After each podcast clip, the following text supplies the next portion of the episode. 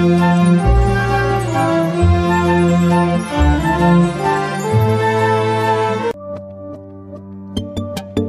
No eixo 2 do plano de governo do então candidato à reeleição Wellington Dias em 2018, o destaque eram propostas para a saúde. Entre elas estava descentralizar os serviços de saúde, fortalecer a rede de urgência e emergência, políticas de saúde da mulher e materna e também da pessoa com deficiência e ainda promover ações preventivas contra doenças tropicais e prevenção ao suicídio. Mas qual a situação da saúde do Estado? Estado do Piauí, quase quatro anos depois de quando Wellington Dias foi reeleito governador para o seu quarto mandato. Para a presidente do CIMEP, o Sindicato dos Médicos do Piauí, Lúcia Santos, a saúde do estado está suprateada.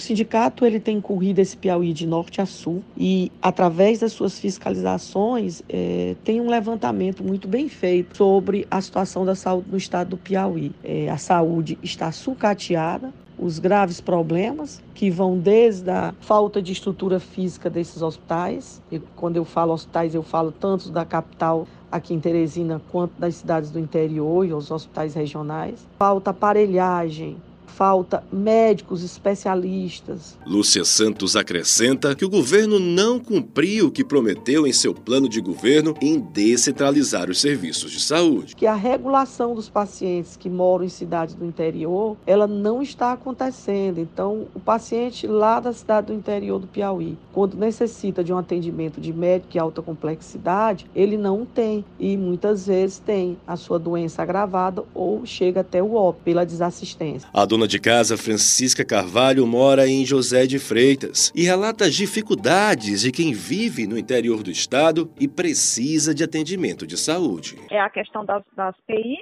e as especialidades, que nos municípios não tem, a não ser só o básico, que é clínico geral para idosos não tem muito especialista, falta de hospitais. A presidente do CIMEP, Lúcia Santos, critica ainda a falta de mais profissionais efetivos para atuarem na saúde do Estado. A substituição de concursos para estabilizar e para colocar esses médicos no sistema público, tanto na capital como no interior do Piauí, é, sendo substituídos por testes seletivos, por pessoas jurídicas, essa precarização, ela leva a essa desassistência. No momento que eu não tenho o médico, especialista é, no SUS, no sistema público para atender as pessoas, eu não vou ter um atendimento bom para essas pessoas. Não tem como ser diferente. Mas isso tudo passa pela gestão que é muito ruim. A saúde ela fica em último lugar no quesito de importância para o governo. Os recursos eles não vão a contento. Sobre algumas propostas do plano de governo para a saúde, o Estado cumpriu em partes o que prometeu. Em outras, ficou muito a desejar. Em relação à saúde da mulher e materna, o governo investiu na construção da nova maternidade, que ainda não foi inaugurada. A descentralização dos serviços serviços de saúde ainda é um fato questionado, inclusive pelo CIMEP, que critica que o governo fale em relação ao fortalecimento da rede de urgência e emergência. Em relação ao combate ao suicídio, algumas palestras e campanhas foram realizadas, mas não há registro de trabalho duradouro feito pelo governo do estado nesse enfrentamento. Em relação ao combate às doenças tropicais, o estado realizou algumas ações, como a disponibilização